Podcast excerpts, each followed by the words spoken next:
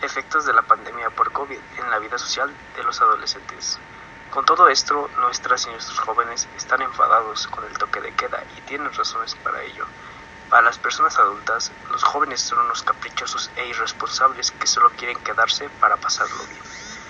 Y además creemos que descuidan la salud de nuestros mayores. Esta es la imagen que creemos que están dando, pero ¿quién se está haciendo cargo de las necesidades emocionales que tienen los jóvenes y adolescentes en este momento?